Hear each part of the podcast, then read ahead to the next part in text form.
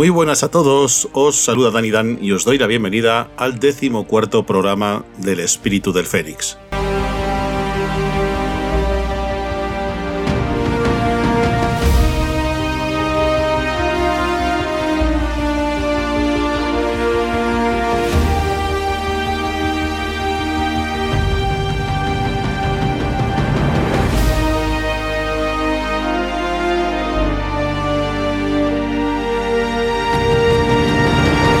Y en el programa de hoy continuamos con esa ronda de entrevistas que estoy realizando a las diferentes asociaciones relacionadas con la ELA en nuestro país.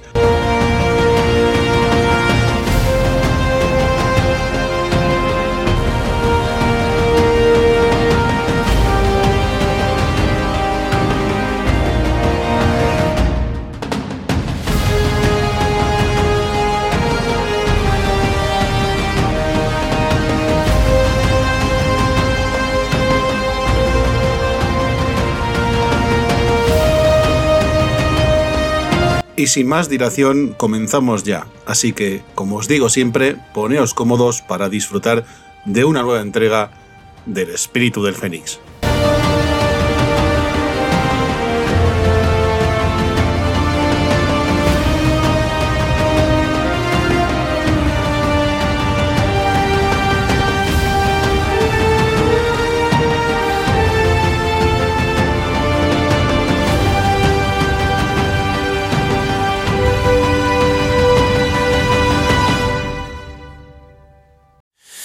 Si callar y ser un hombre muerto, de esos que se guardan las palabras para adentro. No sé si callar, no sé si gritar, la suerte de que en el fondo todo me da igual. ¿Y tú de qué vas?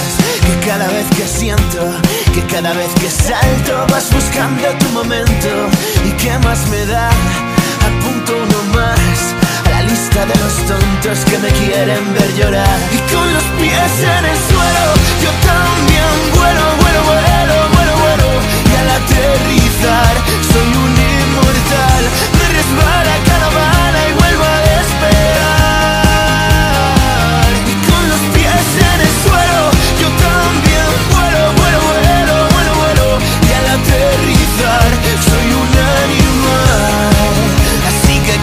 porque muerda por detrás. Y yo que soy una. Y por primera vez en el Espíritu del Fénix contamos con la presencia de un miembro de una asociación a nivel nacional, en este caso con la presidenta de Adela España. La lista de los tontos que me quieren ver llorar Y con los pies en el suelo Yo también vuelo, vuelo, vuelo, vuelo, vuelo Y al aterrizar soy un inmortal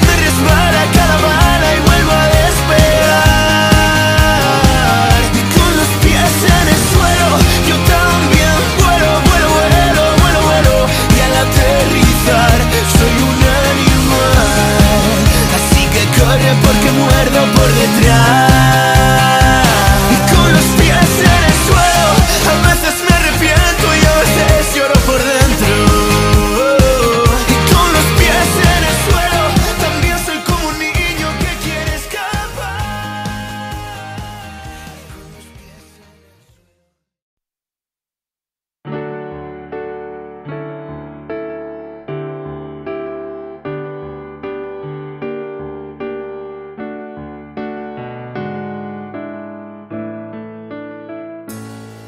El amor es elástico, nos sostiene y mueve el mundo. Nos necesitamos todos como el agua de beber, como héroes invisibles que trabajan en la sombra, que no salen en portadas, no son fáciles de ver. Aunque el cuerpo sea mudo la carne esté callada, un coraje silencioso que nos hace proseguir. Un lugar en esta tierra donde no existe egoísmo y ese sitio es verdadero, lo creamos para ti.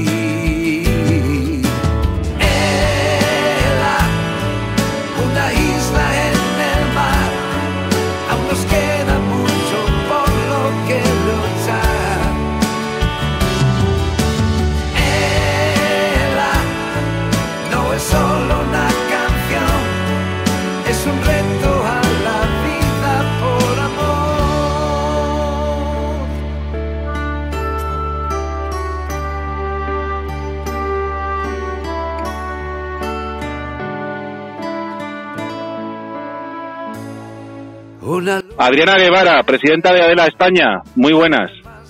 Buenos días, Dani, buenos días. Bueno, yo quería hablar contigo, Adriana, eh, porque representas a Adela España como presidenta y yo quiero que la gente escuche de tus propias palabras cuál es la labor que hacéis en tu asociación, el trabajo que hacéis con las familias y qué servicios les podéis proporcionar. Y antes de nada, te voy a hacer la pregunta más o menos común que suelo hacer a todas las personas que participan en estos programas del Espíritu del Fénix ¿cuándo y por qué te viste metida en este entorno de la lucha contra la ELA? Pues yo pertenezco a una familia con ELA familiar y desde hace 50 años aproximadamente la primera persona que tuvo ELA en casa fue mi padre y desde entonces pues ha habido nueve personas que lo han padecido, pues dos hermanos, tres tíos, varios primos y a raíz de eso poco a poco vas creciendo y vas pensando que algo tienes que hacer. Para que la gente que a lo mejor mm, eh, sea un poco no, esté muy opuesta en, en, el tema de la ELA y nos pueda escuchar, ¿nos podías explicar un poquito en realmente qué es la ELA familiar pues la ELA familiar se desarrolla igual que la ELA esporádica, quiero decir, es un 10% de personas que heredamos un gen, el que lo hereda de esta familia, que va a desarrollar una ELA, puede ser vulvar o puede ser espinal. Eh, tiene más probabilidades que otra persona mm, que no tenga este, este gen alterado. O sea, que por genética tiene más predisposición a que pueda padecer la enfermedad y que los familiares, obviamente, como comparten esa genética, pues son más proclives a poder tener la enfermedad que un caso, un caso entre comillas, pues esporádico, como tú decías, ¿no? Efectivamente, no todos los familiares lo van a heredar, pero el que lo hereda, pues tiene bastantes probabilidades de desarrollar una ELA. ¿Y por qué decidiste el estar en una asociación como es Adela España? Y llegar incluso a ser ahora la presidenta de la asociación. ¿Qué es lo que te hizo a ti moverte? Decir, yo quiero aportar mi granito de arena para ayudar en, en esta lucha contra la enfermedad de la ELA. Pues eso, ayudar precisamente. Hace 25 años, que fue cuando yo ingresé en la asociación, eh, claro, como soldado raso, y poco a poco pues he, he ido ocupando puestos de más responsabilidad. El que me hace eh, entrar en la asociación, pues yo creo que el ayudar un poco a los demás, el ver si puedo hacer algo.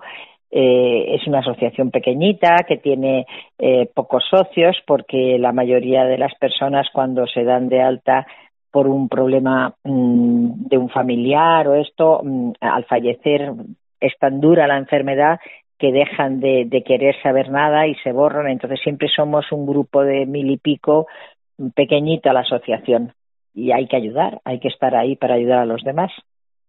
Por supuesto.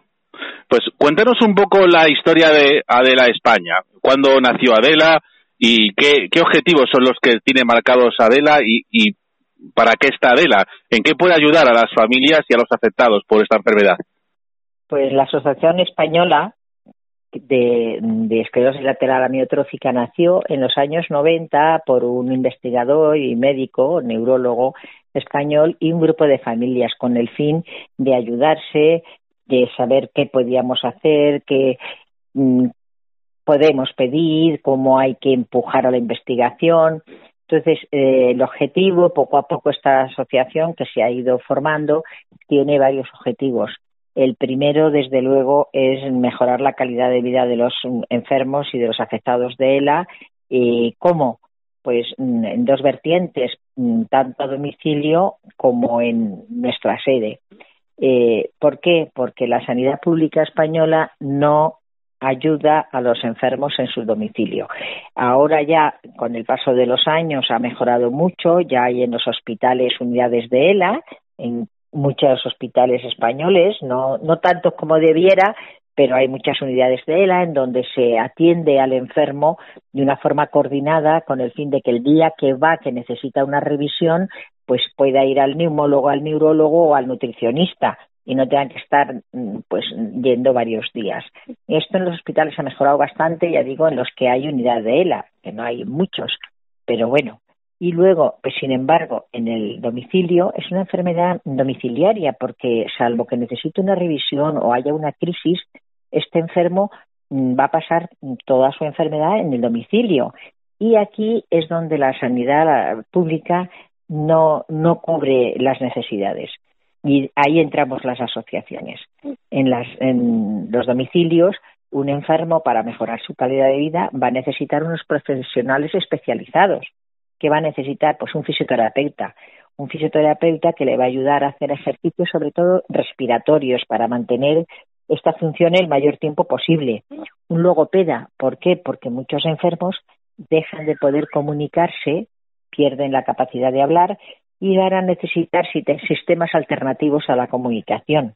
Este logopeda les va a enseñar estos sistemas alternativos, estos comunicadores, mm, es decir, que mm, sobre todo a las personas mm, ya con más una edad ya más avanzada que, que no estamos acostumbrados a los sistemas nuevos de comunicación, a los ordenadores, también a los jóvenes, pero esto va a ser mucho más fácil la entrada en estos sistemas.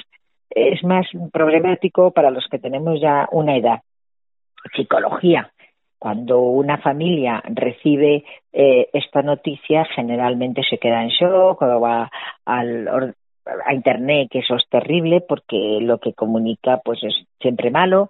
Entonces va a necesitar un apoyo tanto él como el, el familiar o los familiares que le rodean porque es una enfermedad que afecta a toda la familia sobre todo toda la familia conviviente claro. Y luego también aportamos cuidadores cuidadores mm, ojalá pudiéramos más tiempo más horas porque nosotros aportamos, pues, según la financiación que tengamos, la capacidad económica, pues aportamos cinco horas a la semana o depende, hay a veces que hay una necesidad urgente y hay que dar un cuidador más horas al día, porque mm, el enfermo de la, a partir de cierto estadio, necesita un cuidador las 24 horas del día.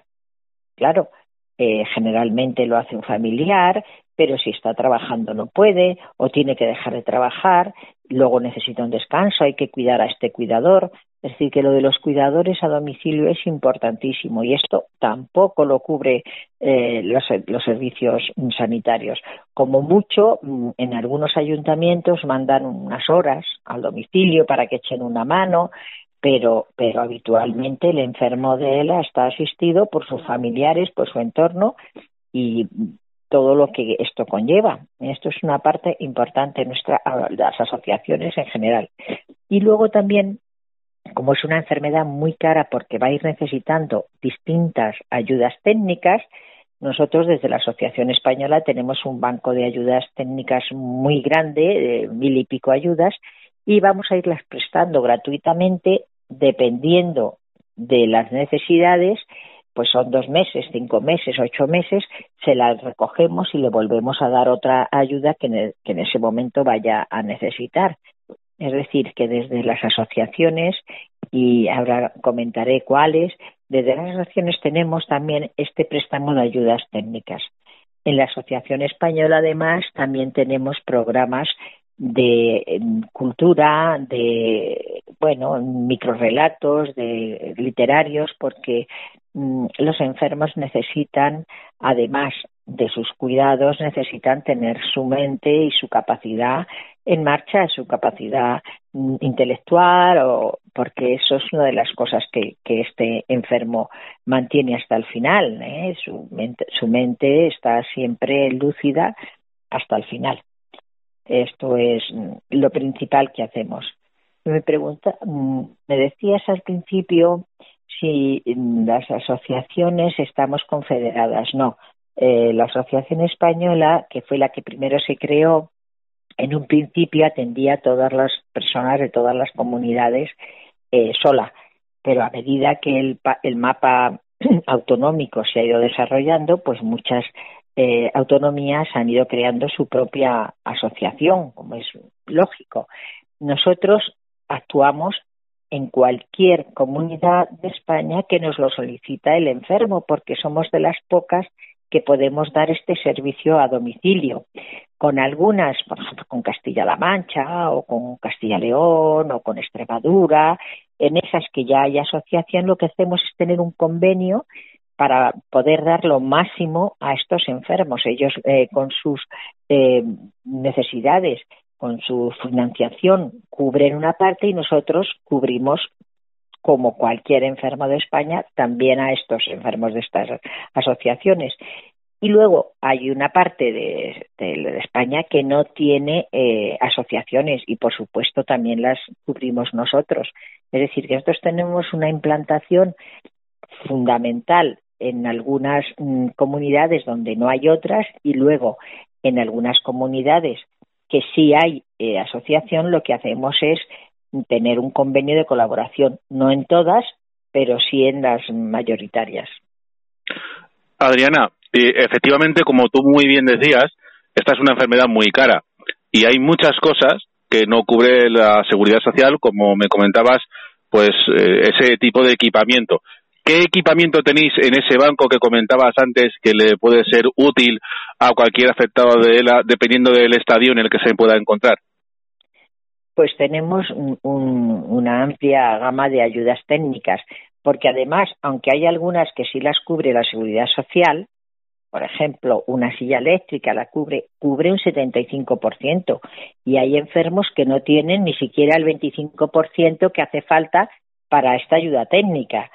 O, por ejemplo, nosotros tenemos también un fondo solidario que es para las personas que no pueden ni siquiera pagar la cuota. Al año. Eso, eso de hecho te iba a preguntar, es una de las preguntas que tenía pensadas. O sea, si una persona no tiene, digamos, recursos como para ser socio de Adela y, así poder mm, disfrutar de este tipo de ayudas, hay un fondo solidario para esas personas, me imagino que puedan demostrar que realmente se encuentran en esa situación para que así se les pueda ayudar de esa forma. Efectivamente, nosotros creamos hace ya años este fondo solidario y si una persona no tiene ni siquiera para pagar la cuota ni el copago de los servicios a domicilio, nosotros nos hacemos cargo de esta de, esta persona, por supuesto, que no se deja a nadie sin un servicio ni sin una asistencia a domicilio. El banco de ayudas técnicas que hablábamos hace un momento, pues mm, desde sillas manuales, sillas de ruedas, camas articuladas, sillones mm, para poder estar descansado o tumbarse, eh, comunicadores Mm, pues con la vista tenemos comunicadores que son a través del el Lisbon, por ejemplo, el, tu, el Toby, eh, o mm, con sistemas también en los, en los móviles, que hay aplicaciones en las que a base de escribir sale una voz metalizada. tenemos salvascaleras en los casos que necesitan estas personas eh, subir la silla un, tramo pequeño de escaleras, tenemos mm, para la ducha, es decir, tenemos para la comunicación, para el traslado, personas, y luego dentro del domicilio, pues para mejorar toda la, parte de, dormir, de todo lo que es eh, la vida diaria de esta persona. Yo quiero que se dé cuenta la gente de que no solo hacéis el trabajo que hacéis, sino que además Incluso si una persona no tiene los recursos para poderse hacer socio, aún así va a poder tener acceso a todo este tipo de ayudas. Entonces, la importancia que tiene que haya una asociación de este tipo para que pueda ayudar a la gente que es afectada por esta enfermedad. Adriana, yo también te quería preguntar, desde tu punto de vista como presidenta de, de Adela España, si tú pudieras hacerle una petición a la gente que gobierna tanto a nivel autonómico como a nivel mm, estatal, de algo que tú crees que es prioritario o que ayudaría en gran medida a los afectados, ¿tú qué petición les harías? Yo les pediría la asistencia a domicilio. Están totalmente, somos pocos, los enfermos de ELA no llegan a, a 4.000, entre 3.000 y 4.000. No se sabe bien porque no hay un registro nacional que, que esto nos lo diga. Lo que pasa que la Sociedad Española de Neurología aproximadamente nos dice la, la que hay, ¿no? La, de, entre 2.000 y 3.000 personas. No son muchos y, sin embargo, en el domicilio estos enfermos están abandonados. ¿Qué le puedo pedir yo a las administraciones públicas? Que den servicios a estas personas que no son hospitalarias, que no es una enfermedad de estar en el hospital, a domicilio, que piensen en los cuidadores que necesitan al menos ocho horas diarias que pudieran tener estas personas, estas familias, y luego mm, la fisioterapia, la logopedia, estos servicios que estaba comentando yo que damos desde las asociaciones deberían estar eh, dados por las administraciones públicas. Mm, luego también estos se puede considerar cuidados paliativos, pues sí, pero no como se entiende en España ahora el cuidado paliativo. El cuidado paliativo en España se entiende como los últimos eh, época de una enfermedad y para ayudar. No, no. El enfermo de la va a necesitar a lo mejor durante dos años o durante tres años unos servicios a domicilio que le hagan mejorar su calidad de vida. Eh, una enfermera que puede ir cada 15 días pues para ver si se escara, si no se escara, si necesita algo, o para enseñarle, o cuando les hacen una eh, traqueostomía o una gastrostomía, que vaya y revise cómo está esto, cómo va. Es decir, nosotros pedimos la ayuda a domicilio de profesionales especializados. Nosotros damos cursos, damos cursos también para mm, los cuidadores que, mm, sepan cómo tratar a estas personas, cómo tenemos un, un, banco de cuidadores para cuando nos solicitan ayuda los, los afectados. Pero debería de las administraciones públicas preocuparse de mandar a estas personas a domicilio un mínimo de profesionales especializados, porque en cuenta, en Madrid es mucho más fácil, o en Barcelona o en Sevilla son capitales en donde hay muchos profesionales que pueden desplazarse, pero hay pueblos alejados en donde nos cuesta mucho trabajo mandar a alguien, hay que buscarlo, hay que encontrarlo, están muy abandonados y es el único servicio que reciben los que mandamos nosotros desde las asociaciones a ese enfermo, pues a un pueblo pequeño, alejado, muy solo, porque están muy solos, la atención primaria no siempre está bien coordinada con los especialistas, porque un médico de atención primaria no siempre, eh, a lo mejor es el único caso que ve a lo largo de su historia eh, profesional. Entonces necesitan también esa coordinación con el especialista que, que cuando está enfermo ya por fin es diagnosticado, que tarda casi un año en ser diagnosticado y va un especialista, un neurólogo, que se establezca un servicio de coordinación entre el especialista y su médico de atención primaria, que ya digo que puede ser una persona que está muy alejada de una capital grande en donde es más fácil el desplazamiento al, porque necesitan el desplazamiento, necesitan, pero para revisiones o para nutricionista aconsejarle qué tiene que comer o qué tiene que hacer. Es decir, que nosotros solicitamos esta atención a, domicilio de profesionales especializados, pero de verdad y que, se den cuenta las administraciones de que este enfermo es un enfermo olvidado. Totalmente de acuerdo. Y escuchando lo que decías, está claro, queda patente de que queda mucho aún por hacer. Eh, se ha podido avanzar en ciertas cosas, pero aún queda mucho trabajo por hacer para que realmente a los afectados le puedan dar un trato realmente de calidad en, en todo lo que comentabas. Eh, está bien que existan las asociaciones como Adela o como las que hay a nivel regional, pero hay mucho trabajo que debería ser correspondiente o, que la responsabilidad tendría que caer o que recaer, mejor dicho, en las administraciones públicas. Estoy totalmente de acuerdo. Yo también quería preguntarte una cosa. Hace como siete o ocho años que yo estoy en este entorno de la lucha contra la ELA, y esto ya lo he hablado con otros invitados a, los programas de este podcast, eh, yo me encontré con una situación que me llamó mucho la atención esto lo digo bajo mi punto de vista, que puede ser muy diferente al tuyo, ¿de acuerdo? Pero yo quiero que todo el mundo hable y pueda dar su opinión al respecto. Yo me encontré con una situación en ese momento de desunión asociativa. Yo echaba de menos que hubiera cierta coordinación entre todas las asociaciones, plataformas o fundaciones relacionadas con el entorno de la ELA, al menos en cuanto a unificación de criterios, porque consideraba que con esa unión iba a ser más fácil llegar a un objetivo. Y en algunos momentos parecía como que cada uno hacía la lucha o, la guerra por su cuenta. De hecho, poco después yo intenté, eh, con otros compañeros de la plataforma de afectados por la ELA, que hubiera una sentada entre todas las asociaciones y demás, precisamente para eso. Y no se consiguió porque muchas de ellas, no voy a nombrar, ¿vale?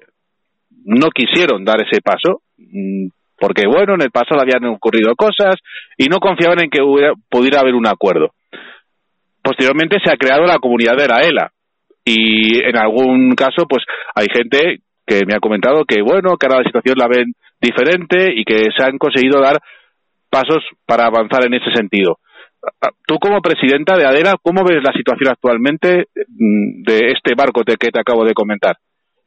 Efectivamente, sí ha mejorado algo, pero sigue habiendo bastante desunión. Nosotros desde la asociación siempre hemos creído que debíamos pilotar esta comunidad de la ELA y, lo que dijéramos entre todas, pues hay acciones conjuntas que se pueden hacer, cada uno con sus independencias, pero sí hay cierto resquemor o cierta eh, forma de pensar que, que no piensan que debamos de estar ahí unidos o que no piensan que, que podamos hacerlo de una forma más universal.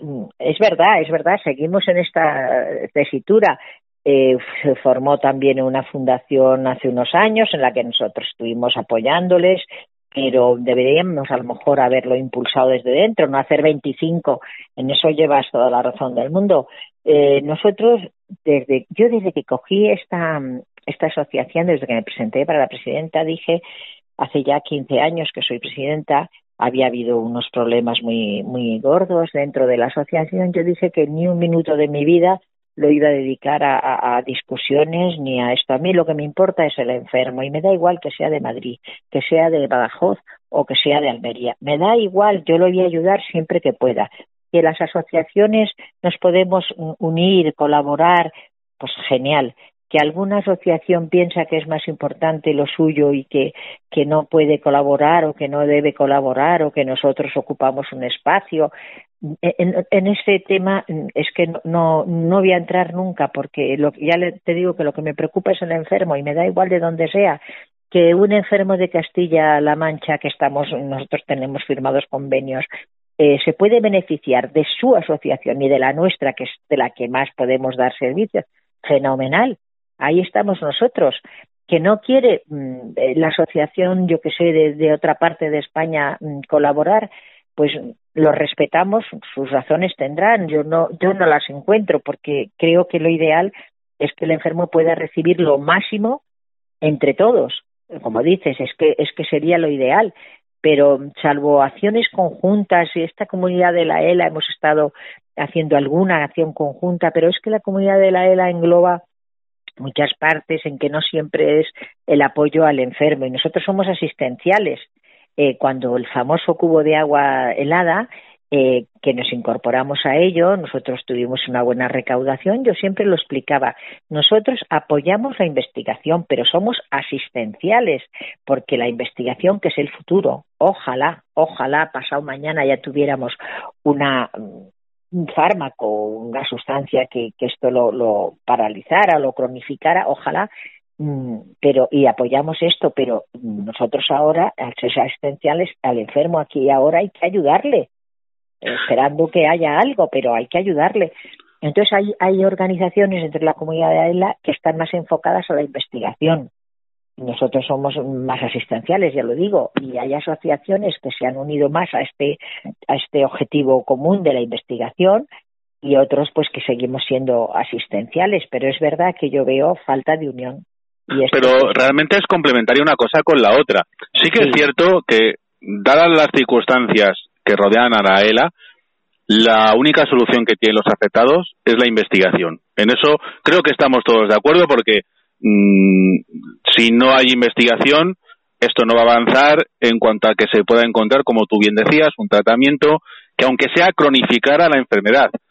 Y lo digo así, aunque sea, y realmente se conseguiría mucho si consiguiéramos cronificar la enfermedad, si consiguiéramos que dejara de ser mortal. Ya con eso se haría un avance muy grande. Pero mientras tanto, no podemos quitarle importancia a esa labor asistencial, porque mientras tanto, el afectado de ELA, hasta que llegue a esa solución que nos la traerá la investigación, que no le quite importancia, que es muy importante. exactamente. Pero, que yo creo que son, se, se completa. Mientras tanto llega esa solución, los afectados por la ELA necesitan cuidados, necesitan atención, necesitan muchas cosas. Claro. Hasta que llegue eso. Entonces, por eso digo. Sí, dime. Perdona, es que además no todas las comunidades eh, la financiación cubre las necesidades a domicilio. Yo sé de algunas comunidades, vamos, estamos en contacto, nos conocemos todos y sabemos eh, quién da servicios, quién puede, porque ojalá todos pudiéramos dar todo lo que quisiéramos, pero sí sabemos que hay comunidades, hay eh, autonomías en las que las administraciones públicas no apenas les dan financiación y entonces no pueden dar este servicio a domicilio. Por eso nosotros de la Asociación Española eh, hacemos estos convenios de colaboración para las que no pueden dar estos servicios a domicilio, no tienen capacidad económica, ahí estamos nosotras en lo que podemos, nosotros, la Asociación Española. Si es verdad que tenemos más tenemos una estructura ya de muchos años, llevamos ya 30 años y tenemos una estructura organizada con tres personas o con tres en, en la Asociación Española y luego la Junta Directiva que es toda voluntaria que es bastante estable, pues tenemos una mm, estructura ya organizada que ayudamos mucho, pero hay, mm, no sé, hay autonomías que, que mm, eh, a lo mejor piensan que, lo hacen mejor solos, no lo sé. Eh, y ahí ya no entro porque no, no tengo conocimiento de sus, sus razones, pero sí es verdad que entre todas, bueno, sí hemos dado un paso adelante, ya se nos oye, ya se, se escucha, ya la comunidad de la ELA está más visible en, en, la sociedad, pero sí, sí, falta mucho, falta mucho que hacer, falta mucho. Y para finalizar, Adriana, para la gente que nos esté escuchando, esté ya en este entorno de la lucha contra la ELA o no, ¿dónde puede localizar a Adela, tanto físicamente como en redes sociales, en Internet? Porque puede haber una persona, oye, pues yo me quiero hacer voluntario de Adela o yo quiero ser socio de Adela y mm, pues aportar mi grano de arena en, en esta causa. ¿De qué manera lo pueden hacer?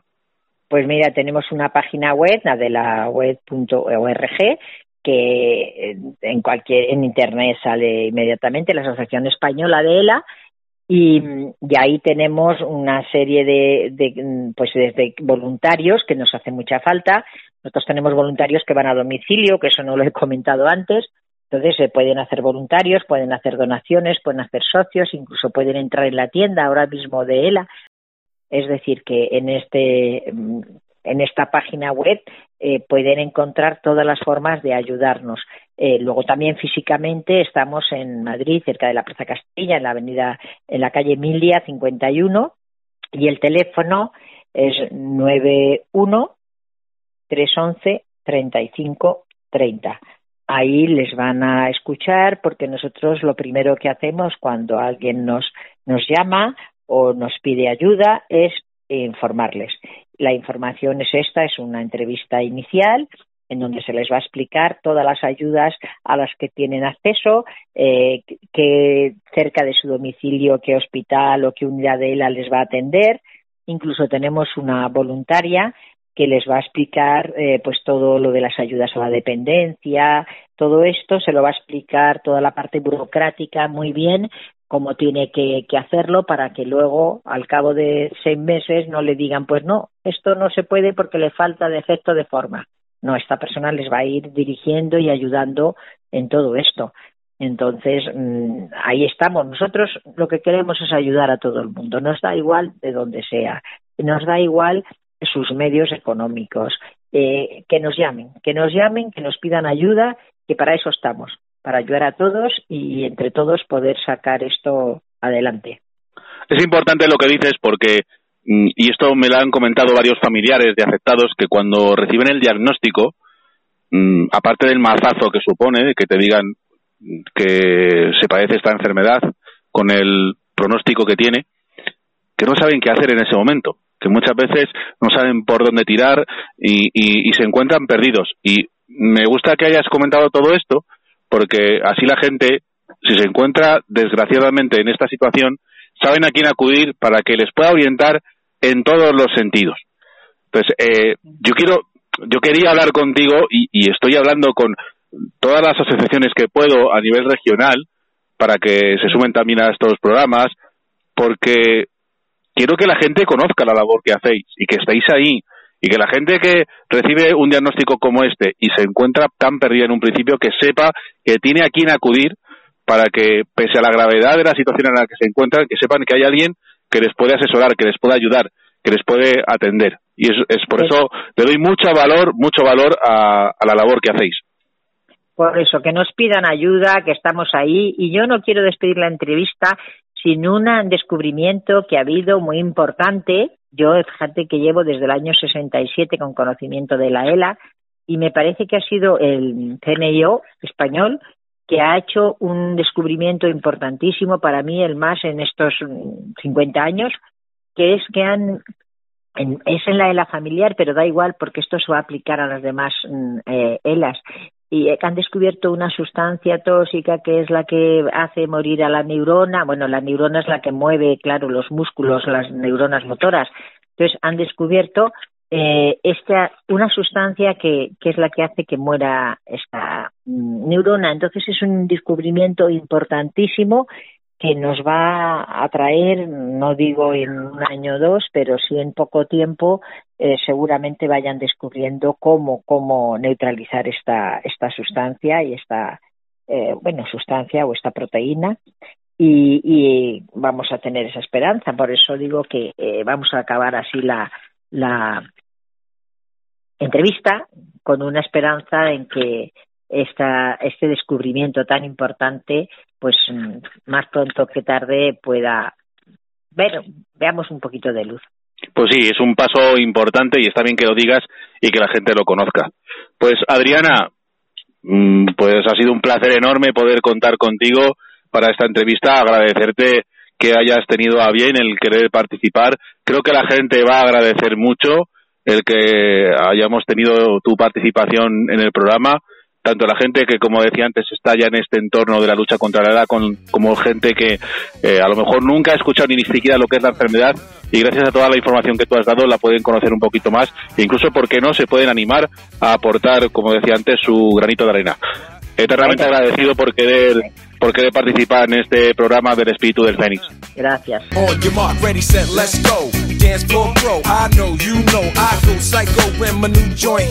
Just can't sit. Gotta get jiggy with it. That's it. Now, honey, honey, come ride. DKNY, all up in my eyes. You got a Prada bag with a lot of stuff in it. Give it to your friend, let's spin. Everybody looking at me, glancing a kid. Wishing they was dancing a jig here with this handsome kid. Sick a cigar right from Cuba Cuba. I just bite it. It's for the look, I don't light it. Ill way to ammo on the hand, stay on play. Give it up, jiggy, make it feel like foreplay. Yo, my cardio is infinite. Ha ha. Big Willie styles all in it. Getting jiggy with it. Getting jiggy with it. Getting jiggy with it. Getting jiggy with it. What? You on the ball with your kid? Watch your step, you might fall trying to do what I did. Mama, uh, mama, uh, mama, come close side in the middle of the club with the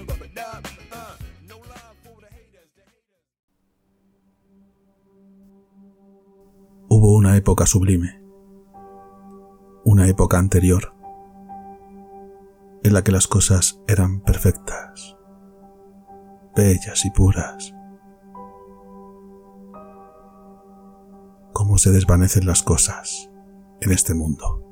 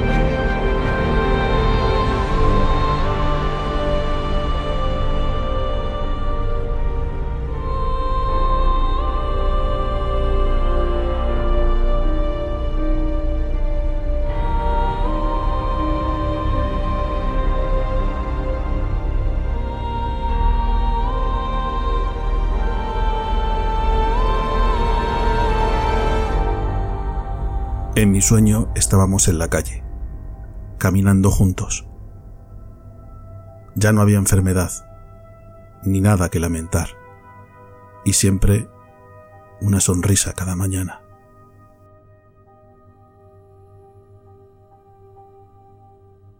Una bella mentira.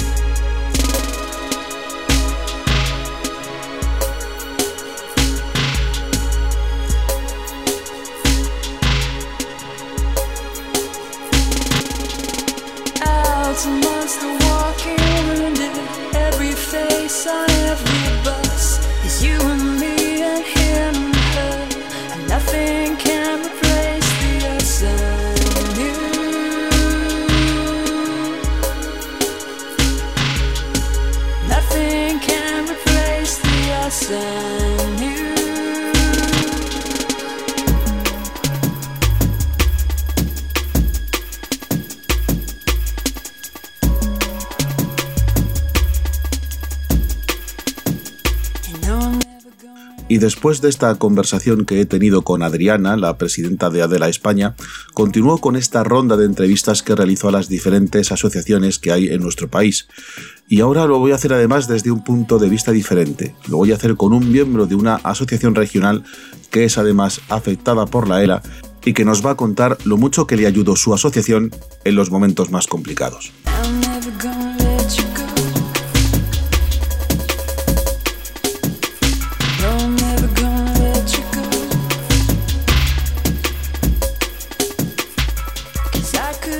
loved you forever. I could have loved you forever.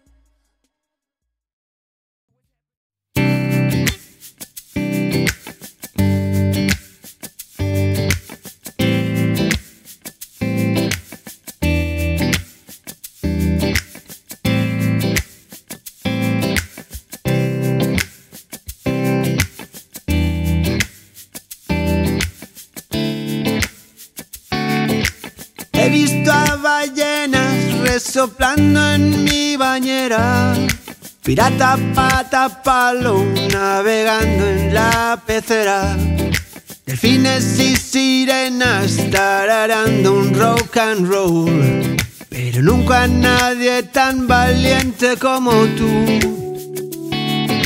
He visto a superhéroes volando en sus bicicletas Soldaditos de plomo bailando con marionetas. Indios contra vaqueros en un partido de fútbol. Pero nunca nadie tan valiente como tú. Tienes la fuerza del león, eres fuego, dinamita, tienes coraje, dureza, duende, sabiduría, la astucia, la belleza de una pantera negra que de noche puede ver lo que otros no ven de. Eres plomo, fuerte, canela fina, valiente, como los que día a día bajan a picar a la mina, como el equilibrista que sobrevuela el abismo y a sin red a la gravedad desafía. Leonor Barquín, muy buenas. Hola, buenas tardes. Bueno, Leonor, yo quería hablar contigo eh, en primer lugar porque estás dentro de una asociación que es Canela, la asociación de la de Cantabria, y también por tu situación como afectada de ELA. Y yo quería empezar por esta segunda parte. A mí me gustaría que nos contaras un poco tu historia y que empezáramos desde el principio. Entonces, a mí me gustaría saber cuáles fueron los primeros síntomas que tú notaste que te hicieron pensar que algo no iba bien y que pues te decidieron que fueras al médico para que te dijeran qué es lo que estaba pasando. Yo al principio lo primero que noté fue en, los, en la pierna izquierda los tres dedos pequeños se me cerraban eh, y yo abría el pie y ellos volvían a cerrarse. Estuve así una temporada y bueno, no le di importancia. Y luego me empezó a doler el tobillo, el tobillo izquierdo bastante y ya fui al médico, me mandó a reumatología, estuve allí casi un año haciéndome pruebas y haciéndome radiografías y de todo y, y al final ya en noviembre me dijeron que, bueno, octubre fue, que no, que para ellos no era de, de reumatología, que no tenía nada, que no daba infección, que no daba inflamación y que me iba a mandar a rehabilitación. Yo pensé que era rehabilitación de, de hacer ejercicios y cosas, pero no, era una consulta donde la doctora Artazos, que fue muy buena conmigo también, me miró, me me miró las piernas, los brazos, la cara, todo, me, y me dijo que para ella era una enfermedad neurológica. Entonces yo me dio, dice, te voy a hacer una analítica y si no, según lo que dé, te mando al neurólogo. Vino la analítica, la analítica estaba bien, me mandó al neurólogo, me vio un médico residente y también me dio a entender, lo primero que me dijo que dónde vivía. Digo, pues vivo en un bajo, tengo dos peldaños, para entrar a casa. Y ya, ya yo ya empecé a pensar. Y, y después me miró, yo me eché a llorar porque es que yo había trabajado en una casa donde la señora murió de ELA, de la ELA Boulevard y yo me llevé mucha impresión porque yo dejé de trabajar en agosto y como tenía relación con ellos y eso, pues en diciembre fui a su casa y en tres meses había dejado de hablar y, no metían nada, no un sonido ronco y no tenía expresión en la cara. Yo me asusté muchísimo, me llevé un golpe muy fuerte. Y, y bueno, y yo me acordaba de eso y le dije al doctor, digo, es ella, ¿no? Dice, no, mujer, vamos a esperar a ver y tal y me hicieron una resonancia, me hicieron el tromiograma. Sí, el tromiograma. Y una analítica. Y cuando volví ya estaba la doctora Sedano y, y ya me preguntó lo mismo, que dónde vivía. Y yo ya ahí me eché a llorar. Ya para mí ya fue, digo, es el ELA, dice, sí. Y, y dice, mujer, pero es que has tenido una mala experiencia el ver a esa señora Dice, pero lo tuyo no es igual. Y, yo, bueno, a mí se me cayó el mundo encima. Yo no pensaba más que en mis hijas y que ellas son mayores, pero bueno, yo decía que yo tengo que cuidar a mis hijas y como tal y mis cosas y mis animales y mis gatos y todo. Yo es que era no sé, no, no, no podía con ello, no, no, estaba y ya ella me consoló y todo, sí, pero y bueno, me puso un tratamiento y al mes me visitó otra vez y me dieron el folleto de canela la primera vez, el 4 de febrero, que no se me va a olvidar en la vida, y llamé, llamé porque yo estaba muy mal y ya me recibió el psicólogo, que está oyendo todas las semanas Ahora ya voy cada tres semanas. y, y la fisio viene dos días a la semana. Ahora lleva un mes que no viene porque está enferma, ella está de baja, pero bueno, yo, yo con los ejercicios y las respiraciones que ella me ha enseñado, pues ando, me pusieron un antiequino en la pierna izquierda porque yo me caía, no, no levantaba el pie y me tropezaba y me caí, me caí dos veces. Entonces este aparato que me han puesto, pues me levanto. Tengo siempre playeras, cotones, para agarrar el gancho y, y, y voy bien, ando, ando cuatro kilómetros, casi cinco todos los días, en dos veces por la mañana y por la tarde me doy dos paseos. Yo de momento hago mi vida como la hacía, las mismas cosas. Tengo dificultad para coger peso porque lo mío es espinal, vulvar y entonces el peso me, me, me mata mucho atrás, me, Claro. mucho la espalda. Y y lo demás pues yo en mi casa lo arreglo lo mismo.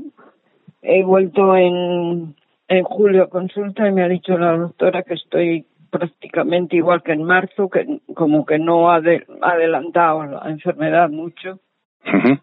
Y, y bueno, pues aquí estoy, tengo mil días buenos, mil días malos, y, y- pero ya lo llevo mejor, lo llevo mejor porque, no sé, como que lo he asimilado y como yo veo que no va tan deprisa como yo pensaba, que va más lento, pues no sé, porque es que lo de aquella mujer a mí me impactó, porque Claro, fue tú, en algo tu, claro que tú, tú en tu caso conocías perfectamente la enfermedad porque conocías a esta persona que tenía una. ELA vulvar y que ya se encontraba en un estado, por lo que tú me dices, avanzado. Entonces, claro, Pues cuando yo conoces la enfermedad y los efectos, que es precisamente eh, por este tipo de cosas, yo hago este podcast porque el escuchar, el escuchar estos testimonios le sirve a la gente para tomar conciencia, igual que te pasó a ti cuando conociste a esta persona. Esta mujer no fue una ella siempre cuando yo iba a su casa a trabajar se levantaba la mujer y decía estoy más cansada estoy tal y, y la llevaron donde Coloma la nada Coloma no les dijo nada y ya el médico de cabecera la mandó al neurólogo y ya estaba bueno que yo dejé de trabajar el a últimos de agosto y cuando volví en diciembre no hablaba. Yo, Claro. yo, yo ya lo sabía que no hablaba, pero es que fue un impacto que vi, me, me impactó tanto verla la cara sin expresión y, y yo no quería llorar delante de ella, me- pero me marché llorando de su casa. Normal. Y, y mía, que, pero en tres meses es que no hablaba nada, arrastraba los pies un poco, mermadina, mermadina. Y Sí, ya, que la, la evolución de la enfermedad en el caso de esta mujer fue galopante. Muy rápido, muy rápido y, y nada, no. Luego ella no quería hacerse nada. Le hicieron la electromiograma y luego se la querían repetir y no quiso y porque, no sé, se vería ella, no quería ir a Valdecilla tampoco. Y nada, nada, murió, no llegó al año. Para ti, eh, en- desde que tú notaste esos síntomas hasta que a ti te dan entonces el, el diagnóstico de que es ELA, ¿cuánto tiempo entonces tardaron? Pues tardaron, a mí, ellos dicen que la evolución de la enfermedad mía ha sido co- por lo menos de dos años o, para tres. Desde, desde que se, los dedos se agarrotaron y ahí ya dice que, porque me dijeron que tengo la- las neuronas, Sí, que son las neuronas mm, envejecidas. Entonces no mandan, a, no me la pierna no obedece, no no obedece a, a la, a la cabeza, no va a su bola claro. y, y la tengo pues nada. Yo con el con la, el antiequino ando muy bien, yo ando me canso, me canso bastante, pero bueno, me ha Claro. dicho la fisio que no deje de andar, que no deje de andar y yo pues lo hago. Pero pero fue fue muy mal. Yo lo pasé fatal, fatal. Tiene que ser muy duro, por supuesto. Muy duro, muy duro. No, yo no sé. Hay enfermedades muy duras, pero claro, cada uno le duele lo de él y yo. Yo lo mío es que es que fue muy fuerte y, yo como lo había visto aquella mujer me pensaba que lo mío iba a ser así y que igual llega a ser así algún día, pero es que lo de ella fue nada, en medio año se fue, se fue. Claro, es que es lo que hablamos siempre, que la ELA, dependiendo del caso, pues puede ser muy diferente. Yo he hablado con gente en la cual la evolución es muy, muy lenta y hay otros casos en los cuales la evolución es tan rápida que en cuestión de meses el afectado se va. Entonces, se fue en meses, nada. Por lo que, Eh, por lo que nos cuentas, eh, Leonor, tú enseguida ya te pusiste en contacto con Canela, que es, como hemos dicho antes, El día que el mismo día que salí de Valdecilla me dieron el número, llamé y Fernando me atendió y Fernando, que es el presidente de la asociación, que es, que es realmente quien me ha puesto en contacto contigo para que participes en esta entrevista y desde aquí le saludamos. me llamó él, sí, sí. Y por lo que me dices, te, te pusiste en manos del, del psicólogo. Esa semana ya fui al psicólogo y vino el oficio y, y hasta hoy bien. Bueno, tengo mis... A ver, a veces, por ejemplo, hoy me he dado cuenta que no me tiemblan las manos. Cuando como igual la mano derecha me tiembla un poco. Pero hoy me he dado cuenta que no me fija. Con pocas- todos los días no son iguales.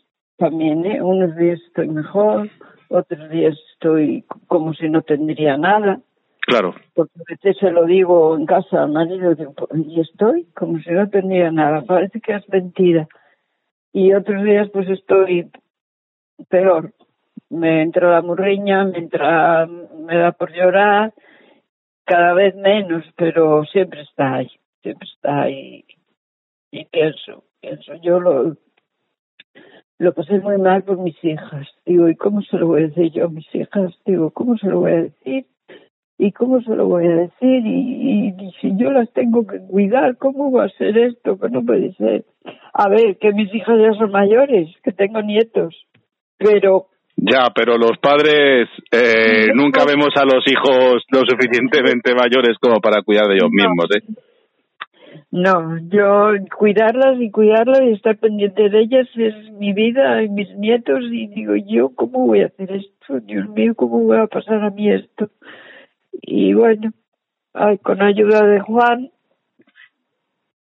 y de Maran, que es la, la, la fisio, porque Maran también me hace como un poco de psicóloga, viene y me ayuda a los ejercicios y eso, hablo con ella y para mí es, es encantadora, me ha llevado muy bien, me ha ayudado mucho y, y estoy esperando que vuelva. Leonor, ¿qué edad tenías cuando te dieron a ti el diagnóstico de 68 recién cumplidos. 68 recién cumplidos? sí. Vale, pero tú me decías que eh, habías conocido a esta persona sí. trabajando, eh, eh, había sido tiempo antes, ¿no? O sea, tú, Sí. cuando a ti te dan el diagnóstico Yo- de la ELA, ¿tú seguías todavía trabajando de manera No. activa o...? No, no, yo ya había dejado, porque yo lo dejé en el 19. Ujú. porque me operaron de un prolazo y me dijeron que no tenía que hacer esfuerzos, no tenía que hacer Claro. nada y lo dejé. Y le dije a la señora, digo, mire, si quiere puede buscar a otra chica, porque yo voy a tardar unos meses y tal. Dice, no, no, no, dice, yo te espero, yo te espero, dice, más, más, me vio llevarme la ropa, dice, no lo lleves, déjalo que ya te lo lavamos aquí y tal y, y, y así fue la despedida y, y resulta que yo llamaba y la hija me iba diciendo cómo estaba, claro, yo ya, yo cuando fui ya sabía que no hablaba, pero la expresión de la cara, eso es impactante, ¿eh? Y no se lo deseo a nadie, ver lo que yo vi en aquella mujer y conociéndola como la había conocido. En tu caso, Leonor, el tema de hacer gestión de papeleos, pues para que se te reconociera la invalidez, etcétera, etcétera, eh, o para el tema de la dependencia, en tu caso, ¿cómo ha sido? Eh, porque Pues- muchas veces suele ser muy farragoso, entonces, Sí, yo me dio Juan unos, Juan el psicólogo, unos papeles para llevar a Licas. Y fui a la a la asesora de a la asistenta del ayuntamiento. Sí, y no me dijo que no me pertenecía porque como mi marido ganaba más de lo que ponía allí en el papel mi, Sí. mi marido mi marido es pensionista ya Ujú. de hace 12 años. Y que no. Dice, lo único es para una cama, mm, o algo, cosas así.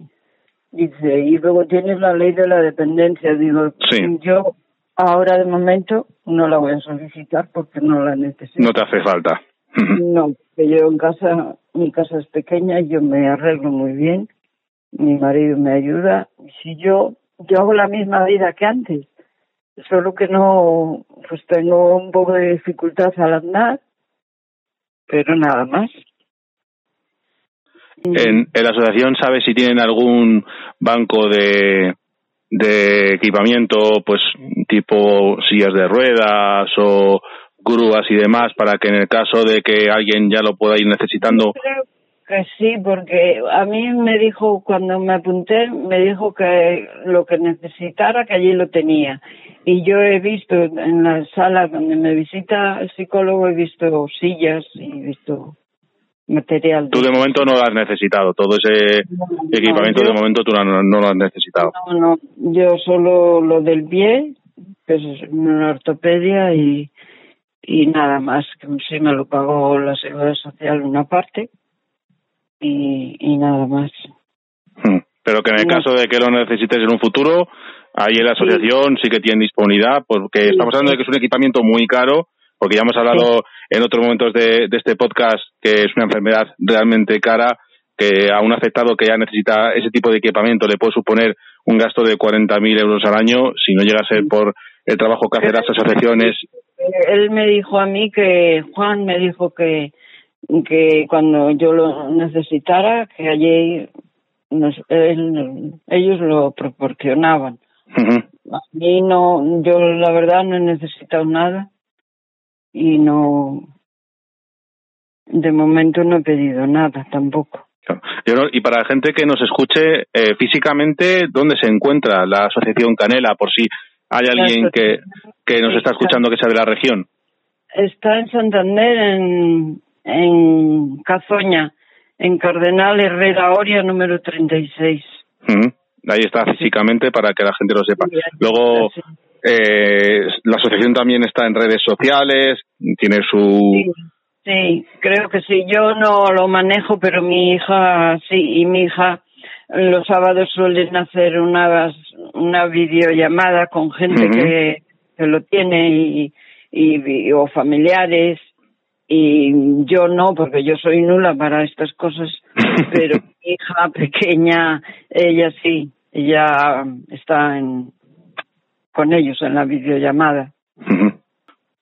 Leonor, por lo que yo te he estado escuchando, a ti sobre todo, hasta ahora, eh, Canela se te ha ayudado a nivel de asistencia psicológica, que me decías que habías estado yendo pues una vez por semana en un principio y ahora vas pues cada tres semanas más o menos, o sea que Sí. realmente a ti te ha servido muy mucho de apoyo psicológico y el de tomar conciencia de lo que es la, la enfermedad y, y un poco asumir tu situación, pero Sí. también imagino por lo que estabas contando, conoces a la a la fisio de, también de la asociación, que también tendrás tus sesiones de, de fisioterapia cada cierto tiempo.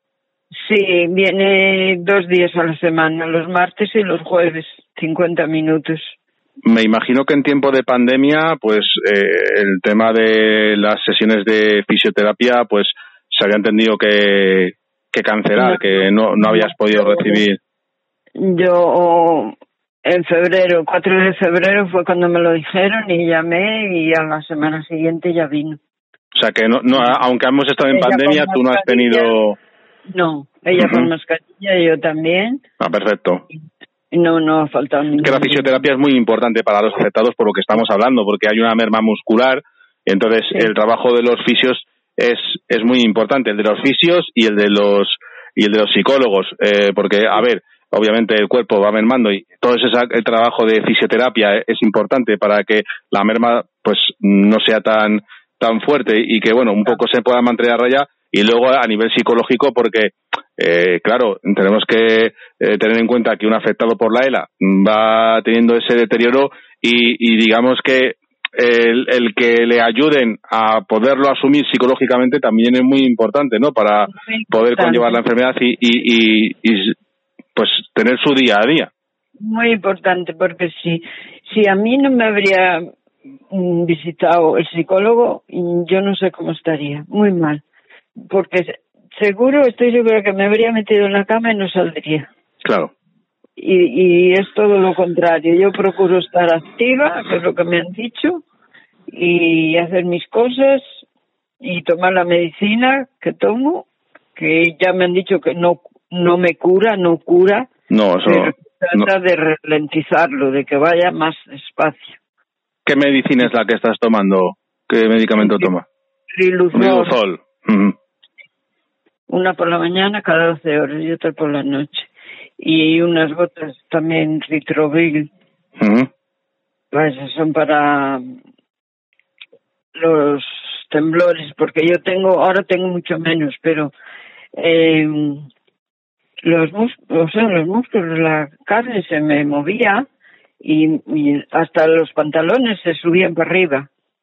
Todo el Mm. cuerpo, así, todo el tiempo, y yo estaba como asustada. Y se me ha quitado muchísimo, muchísimo. No, ahora igual tengo algún salto, pero no es igual. Ah, sufrías fasciculaciones, me imagino, también. Sí, sí, eso. Tú a la hora de a la hora de hablar, a la hora de comer, ¿tú has notado ahora mismo alguna diferencia con respecto a No. cuando Hablar, hablar igual algo, pero poquita cosa. Pero, el, y el tragar, comer sólido, mm, bien. Pero a veces el líquido se me va, se me va por otro sitio y lo paso fatal. Ujú. Pero yo no sé si será de eso. Calculo que sí. Pero, pero es, lo demás, nada. Es lo único que noto. No me impide nada porque es como una pequeña molestia en la garganta que no, a ver, no me molesta tampoco. Es que yo veo que hay algo que antes no había. O que está dormido o que, no sé porque yo lo sólido muy bien y el líquido también, pero a veces, alguna vez, no siempre. Pues eh, simplemente el otro día mordiendo un, un corterón de naranja, pues el líquido no sé por dónde iría, que lo pasé, lo pasé fatal. Yo pensé que me ahogaba Claro. y, y, y pero después así tan fuerte no me ha vuelto a pasar. Y ya para finalizar, Leonor, eh, como afectada de ELA, ¿tú qué le pedirías a, a las administraciones, al gobierno? Eh, ¿Qué crees que le, os haría falta a los afectados para que mm, pues la situación cambiara y no os encontrarais eh, pues tan desamparados como normalmente siempre los afectados pues, suelen decir, que se encuentran en una situación de desamparo? lo que pediría sería que ya es imposible porque eh, como estamos ya que investiguen más pero es en, to- en todas las enfermedades no no hay investigación no hay nada no no sé o no interesa o no sé lo que hay pues eso que investiguen que investiguen y yo pues, si puedo ayudar para algo yo me apunté a esto de Co, Co Norte o algo así, que es una investigación que van a hacer de, de aquí en Cantabria. Necesitaban 50.000 personas. Y yo lo oí por la radio y digo, pues me voy a apuntar. Digo, es como para investigar también. Entonces me harán un seguimiento, unas analíticas. Y digo, pues si, si coopero, pues para mí no, pero igual para gente más adelante pueden ayudarles en algo. Y me apunté y lo hice. Y eso, y pedir, pues, ¿qué voy a pedir? Pues que investiguen y, que ayuden, que ayuden más. Pero bueno, yo estoy muy contenta en la asociación, muy contenta. Muy contenta porque me han tratado muy bien, me han sacado del hoyo donde estaba y, y yo, aunque habrá gente que esté peor que yo, si yo lo reconozco, pero yo de momento ahora estoy bien, bien, estoy bien, ya te digo, hago mis cosas, salgo a dar mi paseo, voy con mis nietos de paseo, van ellos conmigo, la pequeña me cuida mucho, abuela, mm, dame la mano, abuela, esto. y me llevó, me llevó a un parque que hay, que hay unos aparatos que vas como sentada ahí a hacer Sí. bicicleta. Sí. Y ella, ella había ido y me dice, abuela, te voy a llevar al parque porque hay esto y ya verás qué bien te va venir. Te va a venir tienes seis años. Digo, bueno, hija, pues vamos. Y, y me hemos ido varias veces. Y esto es buenísimo, abuela, ya verás. Ya verás como la pierna se te va a despertar. Digo, "Sí, hija mía. Vale, porque yo a ella le digo que, que está dormida. No la voy a explicar lo que... Claro. pues nada, hija, que está dormida y no se despierta. Y, y ella, pues su afán era llevarme allí para, para que haría ejercicio. Que decía que me iba a venir muy bien. y eso. Pues Leonor, muchísimas gracias por tu testimonio, porque gracias a él la gente conoce el gran trabajo que hacen a nivel psicológico y a nivel asistencial en cuanto a fisioterapia y demás, como decía. Eh, yo te, agradezco que hayas querido participar en, en este programa con, con tu entrevista. Eh, me alegro mucho de que te hayan podido ayudar, porque efectivamente, como tú bien estabas describiendo, pues es el, el pasar por, por una experiencia como esta es algo muy duro porque la ELA es una enfermedad muy, muy, muy difícil. Y, y, yo te agradezco que hayas querido colaborar por eso, porque la gente va a saber que eh, gracias a los psicólogos, gracias a, a, la fisioterapia, pues se puede llevar de otra manera y, y pueden ayudar al, al afectado a, a su día a día y al llevar las cosas de otra manera y bueno, pues poder disfrutar por lo menos de las cosas que, que se puedan disfrutar. Sí, sí, sí. Sí. Pues, muchísimas gracias, Leonor, por haber querido participar en este programa del Espíritu del Fénix.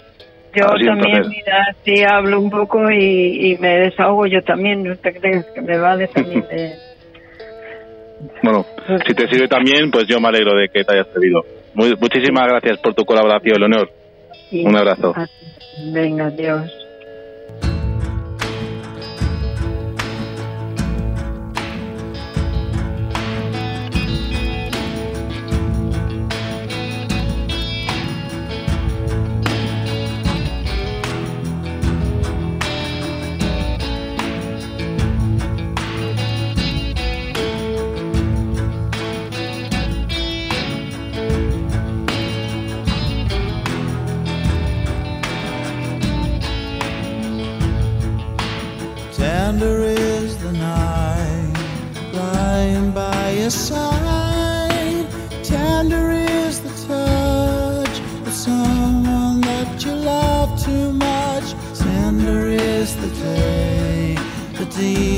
Y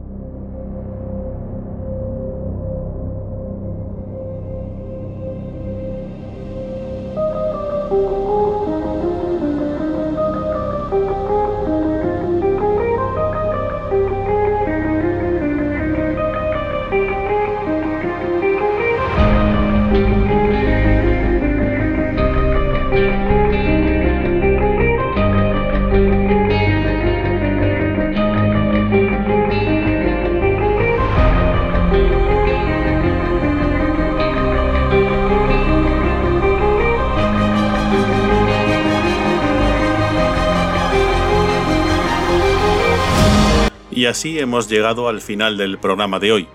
Un programa del cual yo quiero hacer dos lecturas. La importancia, como decía Adriana Guevara, de la unidad, de que tenemos que estar todos en el mismo objetivo y procurar conseguir que los afectados sean cada vez mejor tratados. Y en segundo lugar, la valentía de Eleonor, una persona que ya conoció la crudeza de la ELA justo antes de ser ella una afectada, pero que gracias a la ayuda de su asociación sigue adelante. Porque hay que reconocer que las asociaciones hacen un trabajo muy importante y eso hace que no perdamos nunca el foco. El foco de que lo que hacemos lo hacemos por los de ayer, por los de hoy y por los de mañana. Y que nunca tenemos que olvidar que en esto estamos todos juntos.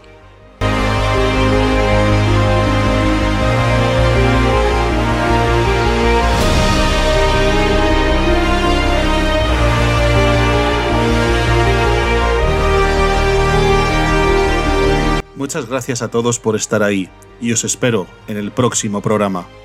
Yo soy Dani Dan y esto es El Espíritu del Fénix.